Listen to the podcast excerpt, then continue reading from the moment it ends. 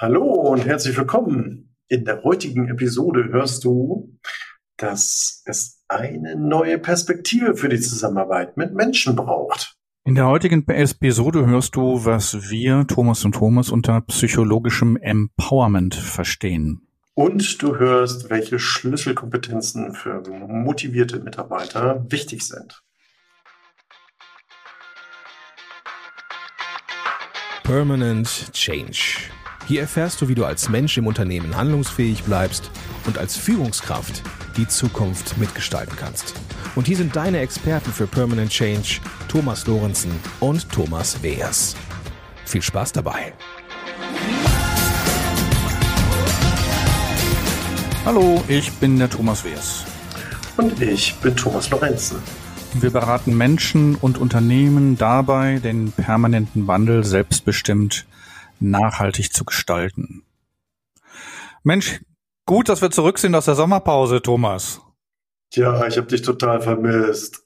Ich habe unsere regelmäßigen Austausche auch vermisst und ich habe so gedacht, Mensch, das ist aber eine lange Zeit, die wir jetzt Pause gemacht haben. Absolut. Und ähm, ich fand das jetzt auch nochmal gut ähm, zu überlegen, dass wir vielleicht äh, für uns ein neues Setting entwickeln und ähm, das wollen wir ja heute jetzt auch hier ankündigen. Ne?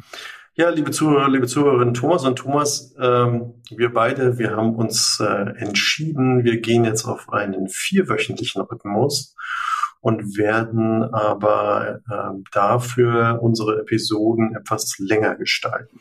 Der Grund, warum wir auf die vier Wochen Periode gehen, ist einfach, weil wir merken, es ist viel Aufwand, den Podcast zu bespielen, viel Aufwand, die Themen so aufzubereiten, wie wir es für uns gerne haben möchten. Und wir merken, dass wir in unserem Alltag dazu wirklich immer weniger Zeit haben. Und das wäre schade, dass da die Qualität des Podcasts runterleidet. Und deswegen haben wir uns entschieden, dass wir sagen, okay, dann machen wir einmal im Monat und der Podcast wird gut. Ja.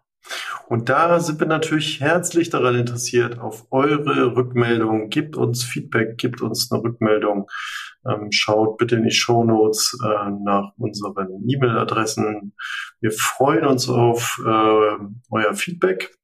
Ähm, wenn ihr eben sagt, klar, macht so weiter oder ihr habt Anregungen, äh, sind alle herzlich willkommen. Wir freuen uns drauf. Definitiv. Thomas, unser heutiges Thema ist Strategie und Vision und PR. Public Relations oder was? Nee. Also ich glaube ja eher PR ist sozusagen das neue HR statt Human Resources Personal Resources zu sehen. Also die ah. individuellen persönlichen Ressourcen der Mitarbeitenden und der auch der Menschen in Führung ähm, anzusehen und mit dieser mit diesem Blick auf die, ich sag mal, das strategische Personalmanagement eher die Unternehmen zu begleiten und die, sie zu stärken. Mhm. Ja, weil Public Relations, da müsste ich mich jetzt ausklicken, Thomas, aber insofern, ja, lasst uns auf die Personal Resources gehen, ja. Ja, Personal Resources und im Vorgespräch hatten wir so überlegt, wie wollen wir den sozusagen den Start in den Herbst jetzt nehmen und haben uns ein bisschen äh, ausgetauscht, was wir so in den letzten Wochen und Monaten bei unseren Kunden und so im, ähm, in der, unseren Netzwerken so erfahren haben. Und ähm, ich merke, dass so in den Unternehmen so ein bisschen, ja, wie soll ich das sagen, so eine Ahnung, Ratlosigkeit, Orientierungslosigkeit oder auch eine ja, wie soll ich das sagen, so eine, mh, hm, irgendwie liegen die blanken Nerv, äh, die Nerven liegen blank. Schöner oder? Muss man mal überlegen, was das jetzt zu bedeuten hat. Ja, die Nerven liegen blank.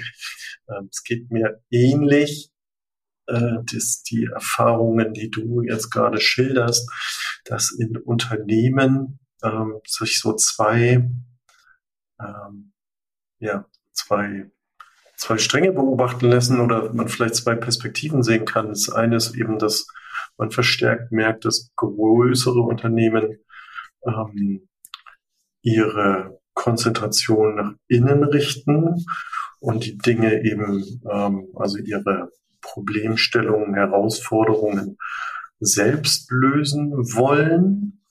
mit eigenen Kräften und äh, weniger externe Beratung nachfragen. Das ist das eine, was man spürt, auch wenn man mit Kolleginnen spricht von uns. Und das andere, was sich so ähm, abzeichnet, ist so, dass ähm, du hast jetzt eben schon gesagt, so die Nerven liegen blank, dass so ja ähm, ganz, ganz also auch so im, im Umfeld so ganz viel Hektik zu spüren ist. So, also ich weiß nicht, wie es dir geht, ähm, aber so ein, so ein permanenten hohen Geräuschpegel und dass ähm, so viel zu tun ist, ähm, aber man sich eben fragt, geht es alles zielgerichtet in eine, eine Richtung?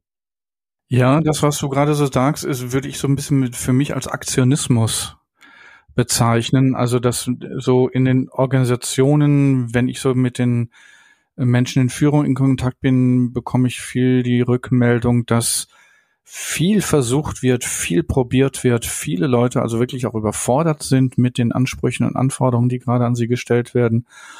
Und unterschwellig, also das Thema hinter dem Thema, habe ich so das Gefühl, ist so dieses, welche Sinnhaftigkeit hat das Ganze? ist es überhaupt von Sinnhaftigkeit ähm, sozusagen halt äh, gestärkt und wohin gehen wir in Zukunft, wenn wir uns die Themen in der in der Wirtschaft, in der in der Industrie anschauen, jetzt auch die ganze Bürokratie-Thematik, wo jetzt ankommt, der, der ne, viele Leute sagen, Bürokratieabbau, wir haben zu viel zu tun, wir müssen zu viele Sachen, zu viele Hürden nehmen, um mit unseren Produkten oder mit unseren Dienstleistungen halt erfolgreich zu sein. Das ist für mich auch so ein Anzeichen von Aktionismus. Also einfach nicht, sich nicht mal hinzusetzen und zu sagen, um was geht's denn eigentlich wirklich hier? Nun kenne ich ja so ein Zitat, operative Hektik ist Zeichen geistiger Windstille. Aber ich glaube, dass wir das hier nicht so überspannen oder das ist ja ein sehr provokatives Zitat, ähm, überspannen äh, sollten, sondern was sich eher mal anschauen und sagen, okay, was ist was, was ist denn die Motivation jetzt gerade so ganz viel zu tun oder was man auch so erlebt, nichts zu tun? Ähm, so, also das, das frage ich mich dabei. Ich weiß gar nicht, ob ich zwischen dem unter, unterscheide, ähm, viel zu tun oder gar nicht zu tun. Ich meine, dieses viel zu tun kann ja auch eine Art von, und jetzt nutze ich einen transaktionsanalytischen Begriff, Passivität sein. Also viel tun heißt ja nicht, dass es gut ist, dass dass das viele, was ich tue, sondern ich bin in so einer Beschäftigungsschleife. Ich, ich, ich beschäftige mich. Ähm, ich habe immer Projekte, immer ich habe immer was zu tun. Ich bin immer unter Druck in Anführungsstrichen und die Frage ist, ist es das, was mich zum Ziel führt? Und sind es das, die, sind das die Themen, die ich jetzt hier gerade vor mir liegen habe, die wirklich zielorientiert und zielfördernd sind? Und da finde ich, das ist so meine Wahrnehmung aus den Gesprächen mit den, mit den Führungskräften und mit den Ebenen da, also mit den oberen Ebenen, dass da auch viel ähm, wie soll ich das sagen, so Nichtwissen vorhanden ist und viel und auch Unterschätzen der ganzen Situation und auch die Nutz, also die, die Möglichkeiten der Nutzung der eigenen Mitarbeitenden gar nicht wahrgenommen wird. Also, dass man diese Intelligenz der Mitarbeitenden, die das Wissen der Mitarbeitenden abrufen kann für die Lösungen in Organisationen. Weil ich finde, dieses, dieses Nichtstun und dieses zu viel tun, das hat für mich wirklich was mit Passivität zu tun. Hm. Also das Konzept, was du ja, also was, was wir da, was du jetzt gerade sagst, Konzept der Passivität aus der Transaktionsanalyse, äh, würde ich ja mal kurz und knapp so beschreiben, sagen, ich, ich habe ein aktuelles Problem, aber ich löse es eben nicht im Hier und Jetzt auf adäquate Weise. Genau. Sondern so wie du jetzt gerade gesagt genau. hast, ich mache da ganz viel ja. und ähm, aber letzten Endes löse ich meine Problemstellung nicht. Und was ich noch mit so einem hinzufügen möchte, ist, dass man versucht, mit diesen diese aktuellen Themen mit alten Rezepten zu lösen.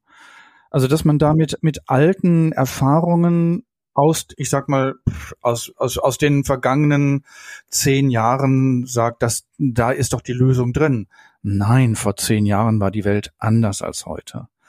Selbst vor fünf Jahren war die Wirtschaftswelt anders als heute. Nach Corona ist wirklich vieles anders geworden und es wird auch anders wahrgenommen von den Organisationen, von den Mitarbeitern, von den Kunden.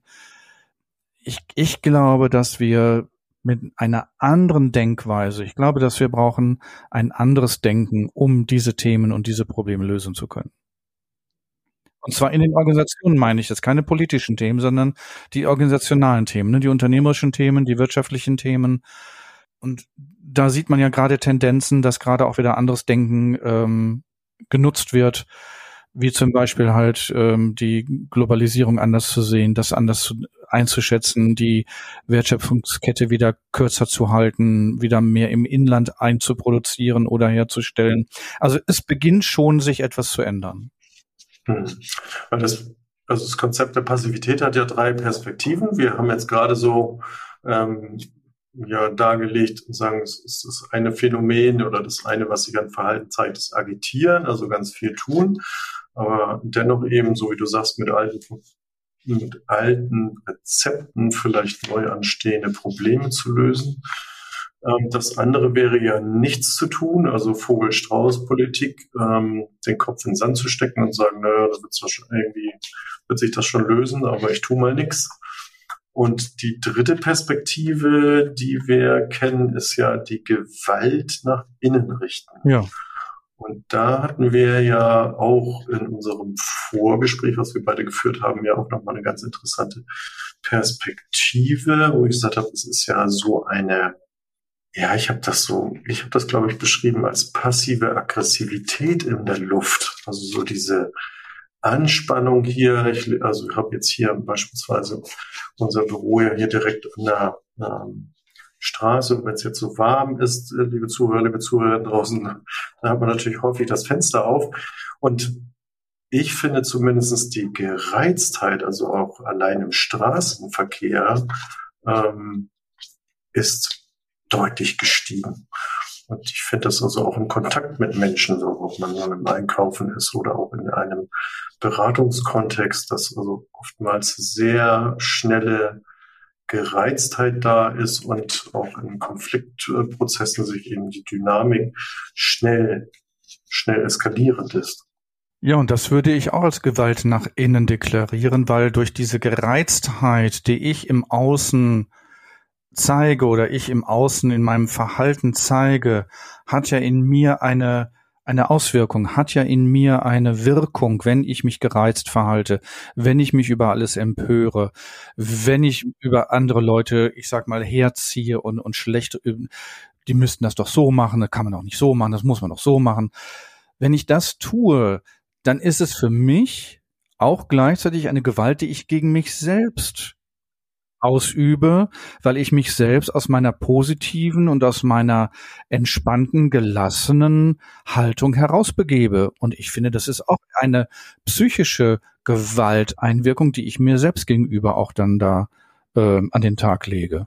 Ja, die Perspektive finde ich interessant, weil ich hatte eben erst gedacht, diese Aggressivität und Wut, die geht doch nach außen in meinem Verhalten. Also die sehe ich doch und wo geht sie dann nach innen? Ne? Also darüber hatten wir. Ja, und nach innen geht sie weil ich, in, genau, weil in der Zeit, wo ich diese innere Aggression in mir entwickle, habe ich keine andere Möglichkeit. Ich habe nicht zwei Emotionen gleichzeitig in mir. Ich kann entweder eine positive Energie haben oder eine negative Energie in mir haben.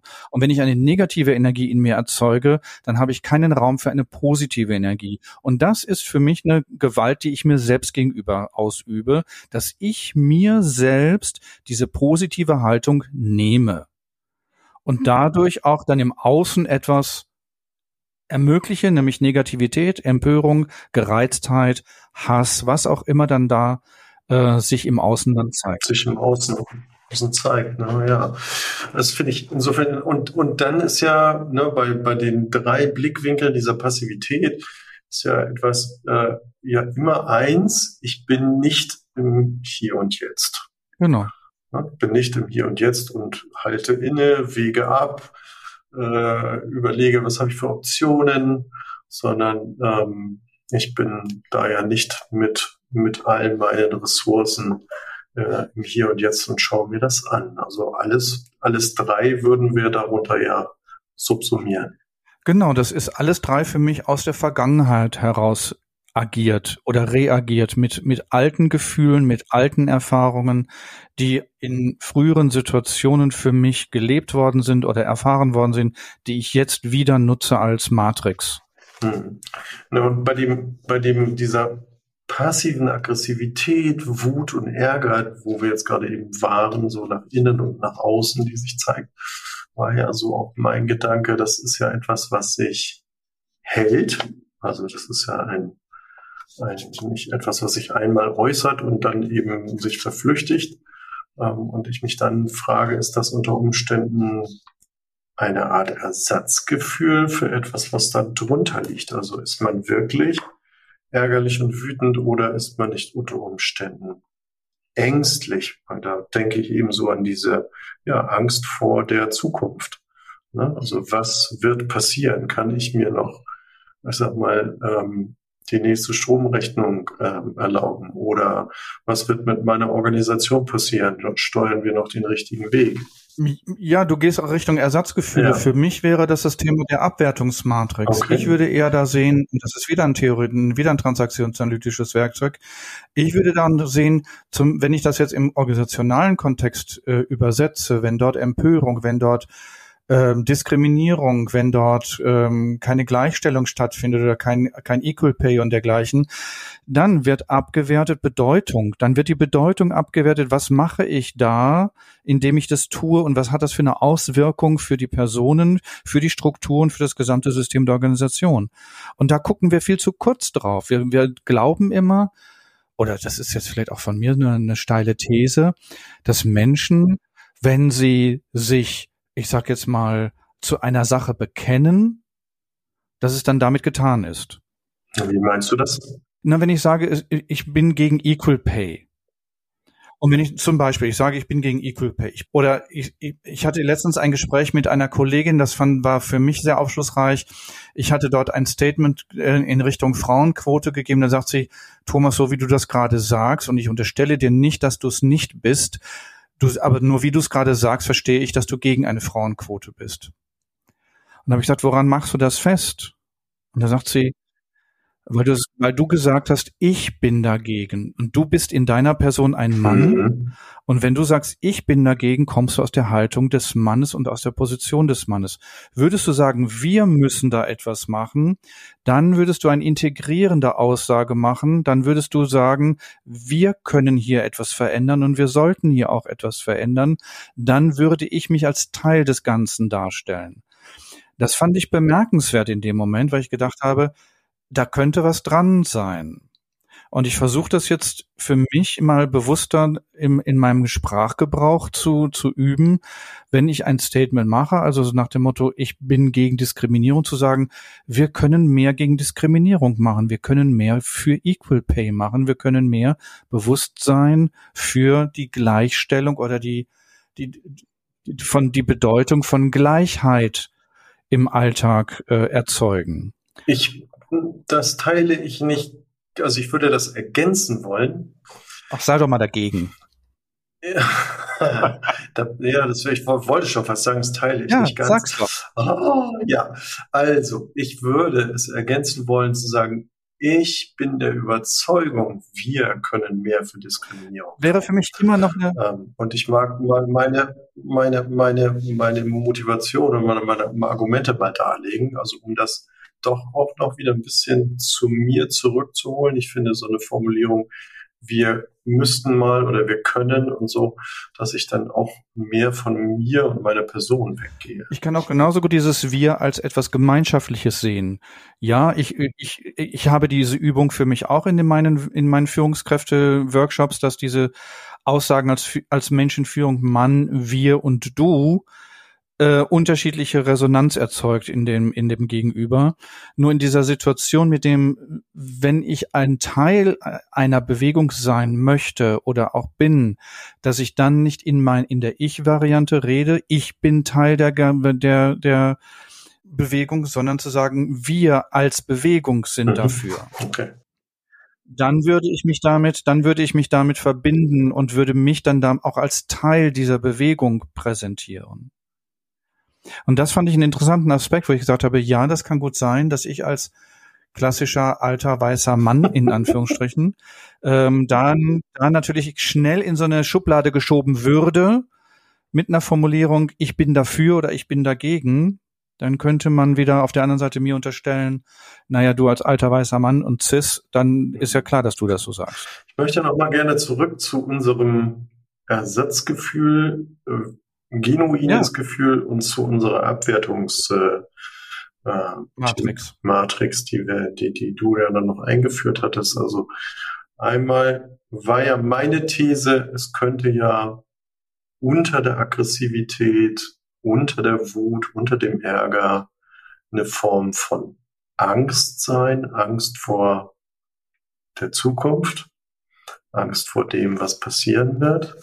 Und du hattest jetzt noch ähm, eingeführt die Abwertungsmatrix, zu sagen, dass ich das, die, die Bedeutsamkeit des Problems ähm, mhm. abwerte. Ne? So hat es so nicht gesehen wird. Genau, dass, dass, die, dass die Bedeutung, genau. Genau, also sagen, ja, ich sehe da zwar Hinweise, aber die sind, ja, ja. Nicht, sind nicht so bedeutungsvoll, ist nicht so wichtig. Ist das das oder? Das ist immer so die klassische Aussage, das ist ein Einzelfall. Mhm. Das ist, das, das wird oft, also das höre ich auch oft, ja, das ist ein Einzelfall. Nein, das ist kein Einzelfall, das sind keine Einzelfälle, sondern das sind Symptome einer, ich sag mal, eines wabernden Etwas. Und wenn ich das nicht wahrnehme und das nicht aufnehme und da nicht, ich sag mal, ernsthaft mich mit auseinandersetze, könnte ich viele Chancen bei meinen Mitarbeitenden verpassen, gute Entscheidungen und gute Innovationen mit den Mitarbeitenden entsprechend zu entwickeln. Also um da nochmal dann genau das abzuschälen, äh, äh, sagen, also ich, ich nehme Hinweise wahr des Problems, ja, die sind auch da, aber die sind nicht bedeutungsvoll, ja. wie du sagst, es ist ein Einzelfall. Richtig. Und das ist dann für mich auch ein erstens mal eine Abwertung der Bedeutung der Situation und zweitens wäre es auch ein Thema der Passivität. Ich tue nichts. Das heißt, ich, ich werde, ich werde, ich gehe nicht in meine Verantwortung, mit, mich mit dieser Situation auseinanderzusetzen, um zu schauen, was, was könnte dann Information für mich noch drinstecken. Und drittens wäre es das, was du äh, rein, ein, reingebracht hast, die Ersatzgefühle, dass dahinter vielleicht auch nochmal was anderes steckt. Damit ich da nicht ran muss, wäre ja dann die. Genau, die damit ich da nicht ran muss. Ne? Genau. Damit ich das nicht spüren muss, ja. lege ich einmal dieses Ersatzgefühl drauf oder ich sage eben halt, oh, das ist ein Einzelfall oder ich gehe jetzt mal aus meinen Beobachtungen nochmal eine Stufe höher und sagen, ähm, ja, das ist auch bedeutsam, aber da kann man nichts machen. Genau, und das wäre dann für mich sozusagen mit dem gleichen Denken von damals als aktuelle Probleme lösen. Oder erst gar nicht die Bedeutung der Probleme sichtbar machen. Und dann komme ich noch auf den demografischen Wandel zu sprechen, weil der steht vor unserer Tür und das wird immer klarer, was der für eine Auswirkung haben wird. Thomas, und da hattest du, glaube ich, äh, dich zu schlau gemacht. Ja, die Formel 9 zu 12 und 80 zu 100 meinst du? Zum Beispiel. Steile These. Ja. Ja, das ist, äh, liebe Zuhörer, liebe Zuhörerinnen, eben halt dem ähm, die Formel so verknappt dargestellt, dass ähm, wir also auch in, in einer Zeit leben, dem also 12 Millionen Babyboomer demnächst eben in den Ruhestand gehen werden in den nächsten Jahren und aus der nachfolgenden Generation X, glaube ich, ne, nur neun Millionen nachfolgen werden. Das heißt also, wir haben allein da schon ein, eine, eine große Lücke. Und, und dann verändern sich Wertesysteme, ne? also auch Wertvorstellungen. Und das hat also äh, zu der steilen äh, Aussage dann geführt, wenn, wenn diese neun Millionen dann auch nicht zu 100 Prozent arbeiten wollen, sondern unter Umständen nur noch zu 80, weil Work-Life-Balance eben halt eine große Bedeutung äh, oder noch größere Bedeutung äh, gewonnen hat und nicht mehr das äh, ja, eisenhart diszipliniert arbeiten von morgens bis abends, dann haben wir natürlich ein richtiges demografisches Problem. Und das haben wir ja. Ich meine, der Führungskräftemangel wird ja immer größer. Wir haben ja diese Herausforderungen. Wie wollen wir auch durch die Digitalisierung, durch die KI-Entwicklungen, wie wollen wir diese Fähigkeiten und diese Möglichkeiten nutzen und wie können die Organisationen und Unternehmen diese aufkommenden Herausforderungen für sich auch bewältigen. Und da kann ich, das kann ich nicht mit altem Denken. Das kann ich nicht mit altem Denken machen. Da können die mir erzählen, was sie wollen. Da habe ich dann eher das Gefühl, dass sie an ihren Machtpositionen hängen bleiben wollen und eher sagen wollen, ja, mir doch egal, ich bin ja hier sowieso abgesichert. Und äh, alles andere, äh, obwohl das jetzt natürlich eine böse, steile These ist. Dann haben wir auch mal entsprechende Reaktionen darauf. Also herzlich eingeladen. Nein, das, also wir haben ja jetzt gesagt, mit allen, mit, mit dem gleichen Denken von damals, das heißt mit, mit Modellen und Konzepten von damals eben die aktuellen Probleme lösen, ähm, das funktioniert so nicht mehr. Ne? Genau. Also wenn wir jetzt eben sagen, der demografische Wandel und trotzdem haben wir momentan eine Situation, wo also wir dann eben uns äh, vom Unternehmen her eben rangehen und sagen, gut, das, äh, wir schreiben nicht mehr den Umsatz, den wir uns da jetzt vorstellen. Das heißt, wir müssen sparen. Ja, das erste, was dann passiert in solchen Rezension, Rezessionsphasen, ist ja dann ähm, sparen. Das heißt, wir sparen an Aus- und Weiterbildung und wir sparen eben auch an personellen Ressourcen. Damit würde ich sagen, es folgen dann eben große Entlassungswellen. Ne? Und Thomas, und genau das ist der große Kardinalfehler, den immer wieder die Organisationen durchlaufen und nachher immer wieder sagen, wir haben es eigentlich besser gewusst und trotzdem haben wir es nicht getan. Und ich frage mich immer wieder, warum passiert das nicht?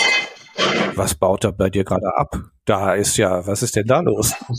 Ich muss, glaube ich, gleich mal vor die Tür gehen, wo wird eine Baustelle eröffnet. Okay. Und da wollte ich jetzt noch mal kurz, also nicht nur kurz, sondern wenn wir diese Thematiken aufzeigen und diese Problematik aufzeigen, wir haben auch eine Lösung. Wir haben auch einen Prozess oder eine Fokussierung der Lösungsorientierung, indem wir die ko-kreativen Prinzipien der Transaktionsanalyse nutzen. Ja, und wir haben vier, und wir haben vier Prinzipien dieser Co der ko-kreativen Transaktionsanalyse, die wir und die auch Bestand haben und die auch eine Wirksamkeit haben, auch wenn das vielleicht die eine oder der andere dort draußen jetzt anzweifelt, weil es nicht nachvollziehbar ist. Nur wir beide wissen aus unserer Erfahrung, es sind wirkvolle Werkzeuge, die wir nutzen in unseren Prozessen. Und die würde ich, ich würde die ganz kurz aufzählen, dass wir das eine Prinzip der, der ko-kreativen DA ist hier und jetzt. Also hier in der Gegenwart sein und nicht mit Gedanken in der Vergangenheit sein oder mit Ergebnissen aus der Vergangenheit kommen, sondern hier sein. Dann darf ich ganz kurz da ergänzend sagen beim Hier und Jetzt, was wir damit damit meinen oder was sich da wieder so schön daran aufbauen ähm, ergänzen lässt, ist die Handlungskaskade. Ne? Weil wir sagen, wir gehen ja immer gleich in Lösungen. Wir haben gesagt, ja. wir lösen die Dinge mit, mit alten Rezepten, vielleicht auch bewährten Rezepten, ja. Und sagen, so wird schon wieder gehen, also gleich wieder in die Lösung gehen. Nein, erstmal hier und jetzt mit allen Sinnen innehalten und bewusst wahrnehmen. Genau. Das zweite Prinzip der ko-kreativen Transaktionsanalyse ist die Wirheit. Und wir halt meinen wir gemeinsam mit den Mitarbeitenden, also eine Gemeinsamkeit äh, zu leben und die auch zu ermöglichen, um da entsprechend miteinander Lösungen zu generieren. Mhm.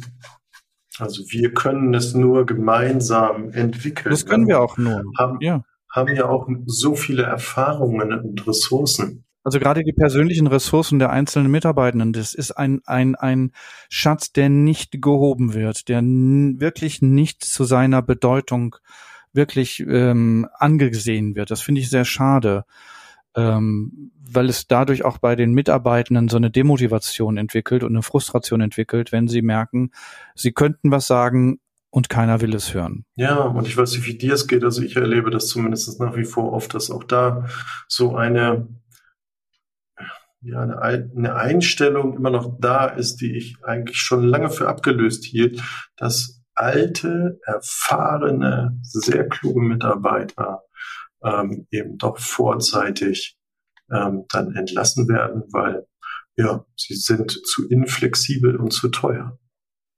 Ja, ja, das ist auch das alte Denken. Das ist das Denken aus dem mechanistischen äh, Menschenbild äh, und äh, die Ich meine, die, die, die Konsequenzen sehen wir ja mittlerweile. Hm. Ich wollte aber ganz gerne auf das dritte ko-kreative Prinzip eingehen und zwar. Entschuldigung, wenn ich immer unterbreche. Alles gut. Du bist halt, du bist halt so ein bisschen auf Krawall gebürstet, habe ich den Eindruck. Irgendwas, irgendwas verändert sich bei dir. Ich finde es positiv, finde das angenehm. Dankeschön. Und zurück zur dritten ko-kreativen Prinzip, nämlich der bedingungslos positiven Bezogenheit. Das kenne ich auch als englischen Ausdruck unconditional love oder unbedingte, also wie soll ich das sagen, eine Zugewandtheit nicht an Bedingungen festgemacht, sondern den Menschen an sich wertschätzende Menschen zugewandt sein, seinem Sein entsprechend zugewandt sein. Und das finde ich ist wichtig. Ich finde das wichtig, weil diese bedingungslos positive Bezogenheit eine psychologische Sicherheit ermöglicht, wo Menschen in ihren kreativen Schöpfungsprozessen äh, wirklich phänomenale Ergebnisse erzeugen können. Hm, also wie du schon sagst, so ein Gefühl von Sicherheit erzeugt ja dann Motivation, äh, Vertrauen, mhm. steckt ja alles drin. Und genau. Und das vierte Prinzip der ko-kreativen TA ist die gemeinschaftliche Verantwortung. Und das heißt nicht, dass jeder die gleiche Verantwortung hat, sondern wir haben gemeinschaftlich eine Verantwortung und jeder in seiner Rolle oder in seiner Funktion hat eine Verantwortung und gleichzeitig ist es auch eine gemeinschaftliche Verantwortung, diese einzelnen individuellen Verantwortungen miteinander zu leben, denen Bedeutung zu geben und damit auch wieder etwas, ein anderes Denken zu ermöglichen. Und Leute, das funktioniert. Das ist ja, bei dieser Verantwortung finde ich auch nochmal so diese Begrifflichkeit, die ist geteilt, aber nicht gleich so gut. Ja, genau, genau. Also der Mitarbeiter hat auch eine Verantwortung ja. ja für seinen Arbeitsbereich ähm, und und ähm, und auch sein Nichtstun ist eine Verantwortung. Also wenn er sich nicht einbringt, dann kann er nachher nicht sagen, ja, ihr habt mich ja nicht gefragt. Nie. Wenn du mhm. nichts tust, dann ist es deine Verantwortung, dass du nichts tust. Ja. Und Führungskraft hat eben dann wiederum eine andere eine Verantwortung. Ja, Geschäftsleitung genau, hat eine andere genau, Verantwortung, die genau. dann unter Umständen auch Richtig. umfassender ist. Also deswegen finde ich diese Begrifflichkeit ja. geteilt ja. nicht gleich so gut. Mhm. Und als, als Ziel auch diese, diese, dieses Prozesses, dieses Denkraumes ist für mich, dass wir eine Neugier, eine Offenheit, eine Kreativität ermöglichen also, dass wir durch unsere Prozesse, durch unsere Begleitung, Thomas, du in deinem Bereich, ich in meinem Bereich, dass wir, also ich merke, wenn die Menschen neugierig werden, wenn sie offen werden, wenn sie zuhören, es entsteht eine neue, andere Energie im Raum. Und diese Kreativität, die dann dadurch ermöglicht wird, das ist wirklich, ist beeindruckend. Und es entsteht ein Commitment. Es entsteht wirklich eine, eine Verabredung miteinander, etwas gemeinschaftlich aufzubauen. Das ist wirklich beeindruckend. Und das ist auch dieses so wichtig als Berater, Beraterin eben halt auch so diese Prinzipien so zu verinnerlichen, bevor du in die Organisation reingehst. Ne? Also als definitiv. innere Haltung, weil sie ist dann eben schon im Raum. Ne? Und definitiv, definitiv. Diese nicht beachten. Genau. Und das, was wir jetzt gerade angesprochen haben, das braucht die Psycho, das psychologische Empowerment oder die, das psychologische Empowerment wird dadurch ähm, ermöglicht. Und mhm. Thomas, da hast du ja nochmal in unserem Vorgespräch, also als ich das psychologische Empowerment angesprochen habe, hast du das dann nochmal mit anderen äh, Konzepten verbunden. Und das fand ich ganz spannend, dass du gesagt hast, Moment mal, Thomas, was du mir da gerade so erzählst, ich habe da gerade die und die äh, Resonanz dazu. Also ich hatte in, in erster Linie an ein neurobiologisches Konzept äh, gedacht, nämlich der psychoemotionalen Grundbedürfnisse, die, ist, äh, die wir Menschen äh, in uns tragen. Ähm, also einmal eben das Bedürfnis nach Freiheit und das zweite nach Selbstbestimmung und ähm, drei und vier eben nach Zugehörigkeit und Verbundenheit. Und das ist das, was was uns antreibt und wonach wir ja, ähm, wo, wo, was wir uns eben in jeder Zeitphase des Lebens, äh, was wir in Erfüllung äh, gehen lassen möchten und eben daran arbeiten und eben dann neuronale Netze bilden, äh, Aktivitätsmuster oder Verhaltensmuster, um, um uns diese Dinge eben zu erfüllen. Und da wäre ja auch wichtig drauf zu schauen, aus, aus Arbeitgebersicht zu sagen, gut, das ist wichtig in den Fokus zu nehmen, wenn wir mit Menschen zusammenarbeiten. Genau, und da hat im 1995 ein, ein amerikanischer Psychologe Spreitzer äh, das psychologische Empowerment am Arbeitsplatz definiert und er hat vier Facetten dazu mhm. äh, definiert in, in seiner äh, Studie und hat gesagt, also erstens geht es darum, dass die Mitarbeitenden ein Erleben von Kompetenz benötigen, also dass sie ihre Kompetenz leben können. Zweitens, dass sie das Thema der Bedeutsamkeit spüren, also sie sind wichtig oder das, was sie sagen, ist bedeut hat Bedeutsamkeit. Die Selbstbestimmung, die du auch schon angesprochen hast, ist auch ein Teil dieses psychologischen Empowerments, als auch das Gefühl des Einflusses. Und dieser Einfluss, die Selbstbestimmtheit, die Bedeutsamkeit, das Erleben von Kompetenz, das ist für mich, das sind für mich auch transaktionsanalytische Konzepte, die drin sind. Und du hattest, glaube ich, noch Erskine ähm, überlegt, der da auch noch mit reinpassen könnte. Hm, ja, Richard Erskine mit seinen Beziehungsbedürfnissen, mit seinen ja. Ach, ja. wo er eben halt auch sagt, ja, ich habe das Bedürfnis, ähm, eben halt auch in der Organisation nach, nach Sicherheit, ich habe den, hab das Bedürfnis nach Einfluss, ähm, ich habe das Bedürfnis, eben halt auch etwas zu geben und nach Gleichklang. Also mhm. das spielt sich so in diesen vier Facetten eben halt auch gleich wieder. Und liebe Zuhörer, liebe Zuhörer, die acht Beziehungsbedürfnisse, die hängen wir dann nochmal in die Show Notes ja. ähm, zum weiteren Nachlesen. Und wenn wir jetzt diese, wenn wir jetzt diese ganzen Sachen aufgebaut haben und gesagt haben, also das wäre gut, wenn das in einer Organisation gelebt werden könnte. Und ich weiß aus meiner Erfahrung, dass es gelebt werden kann und dass es als Pilotprojekt auch eingeführt werden kann in einen kleinen Bereich, um seine Erfahrungen damit zu machen und um zu sehen, was hat es für Auswirkungen.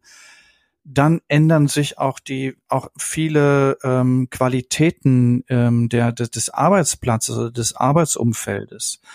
Und es entsteht dann ein Wachstum, was nicht unbedingt nur mit KPIs, ähm, also mit, mit Zahlen, Daten, Fakten zu messen ist, das ist ja, glaube ich, auch so ein Thema, was wir in, bei uns hier immer wieder mitkriegen in Deutschland. Wir wollen immer alles messen, ne? Wir wollen immer alles messen. Es muss alles messbar sein. Und wenn wir das nicht messen können, dann ist das nichts wert. Und auch das ist eine Abwertung in meinen Augen der anderen Qualitäten, die auch Wachstum ermöglichen. Kultur, Motivation, Bindung, Reputation, auch das sind alles ähm, Qualitäten, die Wachstum auch ermöglichen für Organisationen. Und da wird am wenigsten drauf geschaut. Ja, gerade wenn wir um so Schlüsselkompetenzen wie Empathiefähigkeit ähm, halt auch schauen, ne? sind das Dinge, die, die man nicht in Zahlen messen kann als solches. Ja. Und äh, auch ja, es gibt diverse Umfragen und Möglichkeiten und Skalierungsmöglichkeiten, ohne Frage. Aber dieses ganzheitliche Wahrnehmen ähm, und in Beziehung gehen mit den Menschen insgesamt, mhm. das sind, ja, das geht nur im Hier und Jetzt und mit den vier ko-kreativen Prinzipien, die du genannt hast, und die dann eben so eine Power auch erzeugen, weil äh, da entsteht eben so eine positive Energie. Genau, und für mich wird HR in dem Moment dann wirklich mit, mit der PR, also der Personal Resource, dann wirklich zu einem strategischen Werkzeug in der Mitarbeiterentwicklung. Weil ohne die Talente der Mitarbeitenden, ohne die Innovationskraft der Mitarbeitenden können Unternehmen und Organisationen nicht überleben. Es gibt so viele, so viele Organisationen, die ähm, neu gegründet worden sind von jungen Menschen, weil die sich in älteren strukturierten äh, Organisationen nicht, nicht wiedergefunden haben oder nicht zurechtfinden konnten und dann was eigenes gemacht haben. Es gibt so viele Möglichkeiten mittlerweile, sich da ähm, also auch weiterzuentwickeln, dass ich finde, diese, diese HR als strategisches Werkzeug zur Stärkung der Organisation wird immer wesentlicher. Weg von der Personalverwaltung hin zur Strategie und hin als Werkzeug und sich auch da auch in der Bedeutsamkeit zu sehen und nicht abgewertet zu werden, ihr seid Personalabteilung. Nein, wir sind nicht Personalabteilung, sondern wir sind die Vordenker. Wir sind eigentlich diejenigen, die die Organisation in die Zukunft führen mit unseren Ideen und Gedanken und Fähigkeiten. Ja, das heißt, für unser Vorgehen ne, als Berater und Organisationsberater, liebe Zuhörer, liebe Zuhörerinnen, es geht, genau darum, dass wir eben in einem strukturierten Interview ganz genau hinschauen und ähm, die, äh, ähm, die Handlungsfelder eben analysieren, dann die haben wir gerade, finde ich, dargestellt mit den ko-kreativen Prinzipien und alles, womit es dann eben halt auch zusammenhängt, was wir ähm, damit verbinden, eben so eine positive Energie entfalten können im Unternehmen und dadurch eben so dieses, diese Ressourcen und die Wahrnehmung der Unterschiedlichkeit eben so individuell herausarbeiten, die von ja, von Wertschätzung ähm, auch der vielfältigen Qualitäten und der Erfahrung eben auch geprägt ist. Ne? Und das wäre für mich alles als psychologisches Empowerment ja. sozusagen als Überbegriff. Ne? Also das sind ja genau die Sachen, die dann Menschen befähigen, wirklich das Unmögliche möglich zu machen. Hm. Und durch diese Förderung der Ressourcen, diese Aktivieren ebenso wirklich dieses kollektive Wachstum eben so in ganz mehreren, also in, in, in mehreren Ebenen halt auch gefördert wird. Ne? Also wir erleben deutlich ja, ja. höhere Energie, die sich also durch höhere Motivation, durch eine Bindung ans Unternehmen, Qualitätssteigerung äh, macht einen Sprung nach vorne. Und was wir beide ja auch so wichtig finden, wir stärken die Kultur des Unternehmens und damit auch wieder die Arbeitsqualität. Für mich wäre auch der, der das, die, die, das Unternehmen als Markenwert auch zu sehen. Also die, der Markenwert nach außen, der wird ja auch dadurch positiver wahrgenommen. Und die Leute haben Lust, dann sich dort zu engagieren und sich dort einzubringen. Und ich komme nun mal mit dem Beispiel der, der, der öffentlichen Verwaltung, die ganz viele offene freie Stellen haben. Woran liegt das? Warum hat die öffentliche Verwaltung in dem Moment so einen Markenwert, dass die Leute nicht sagen, boah, das, das, da würde ich gerne tätig sein? Mhm. Mhm. Das wäre ja mal spannend hinzuschauen und mal zu überlegen, was könnte man da verändern, wie könnte man das so aufsetzen, dass jüngere Menschen sagen, das ist etwas, wo ich mich gerne engagieren möchte. Ja, das ist, was wir, glaube ich, damit darstellen wollen, ist eben dieses hoffnungsvolle, dieses ressourcenorientierte. Ja. Ne? Also diesen ja. Blick in diese Ressource rein, zu sagen, was können wir bei aller Herausforderung daraus Positives äh, bewegen und daraus bauen. Und dann wird es auch mit der finanziellen Performance besser. Hm. Ja, absolut. Genau. Auch die, das zeigt sich dann, dass die, dass dann halt der, ähm, der Umsatz oder der Gewinn sich dann verändert. Ja, kommen wir zum Fazit, Thomas. Okay, warte mal, lass mich mal kurz nachdenken. Oder? Also für mich wäre jetzt ein Fazit zum Beispiel, wenn ich jetzt mich auf die Personal Resources fokussiere, dass das ein, ein, ein entscheidender Faktor für den Erfolg des Unternehmens ist. Mhm. Ich finde, das ist ein wesentlicher, entscheidender Faktor. Ja. Und deswegen prägen wir auch diesen Begriff so Personal Resources, und sagen eben diesen ressourcenorientierten Blick und damit als zweites Fazit beeinflussen wir Produktivität positiv, die Effizienz, also Bindung wird höher, die Identifikation wird höher und äh, ja, auch die Motivation aller steigt. Ja, als weiteres Fazit würde ich für mich feststellen wollen, dass ähm, diese Personal Resources auch Einfluss auf die Innovationsfähigkeit der Organisation, also auch der einzelnen Teams und der Strukturen haben wird, dass die Teamdynamik sich verbessert, also eine viel energiegeladenere Teamdynamik, die positiv ausgerichtet ist und auch eine Kundenbindung, dass die Kunden das auch mitbekommen, was da passiert und durch Kultur, durch gelebte Kultur einfach auch eine Kundenbindung erhöht wird. Hm. Ja, bleibt abschließend zu sagen, Investition in Personal Resources ist eine Absicherung in die Zukunft eines Unternehmens. Gerade, wir hatten den demografischen Wandel ja sehr plakativ ähm, hier auch in den Raum geführt, ähm, gerade auch vor diesem Hintergrund. Genau. Und wir, du, Thomas und ich, Thomas, bieten dafür maßgeschneiderte und auch passgenaue Lösungen für einen Personal Resources Prozess an, weil für mich ist Personal Resource eine strategische Investition, die das Potenzial definitiv hat, den Unternehmenserfolg maßgeblich zu beeinflussen. Ja, da finde ich allein unser strukturiertes Interview so spannend, was es da schon so im Verlauf ja. dieses sehr beziehungsorientierten Gesprächs mit Geschäftsleitung eben, was da für Denkprozesse und Denkräume angestoßen werden. Genau. Mir viel Freude Unsere gemacht. Kontaktdaten, Thomas, stecken wir in die Show Notes. Also wir haben unsere Kontaktdaten in den Show Notes. Wenn du uns kontaktieren möchtest, sehr gerne. Die Kontaktdaten sind vorhanden.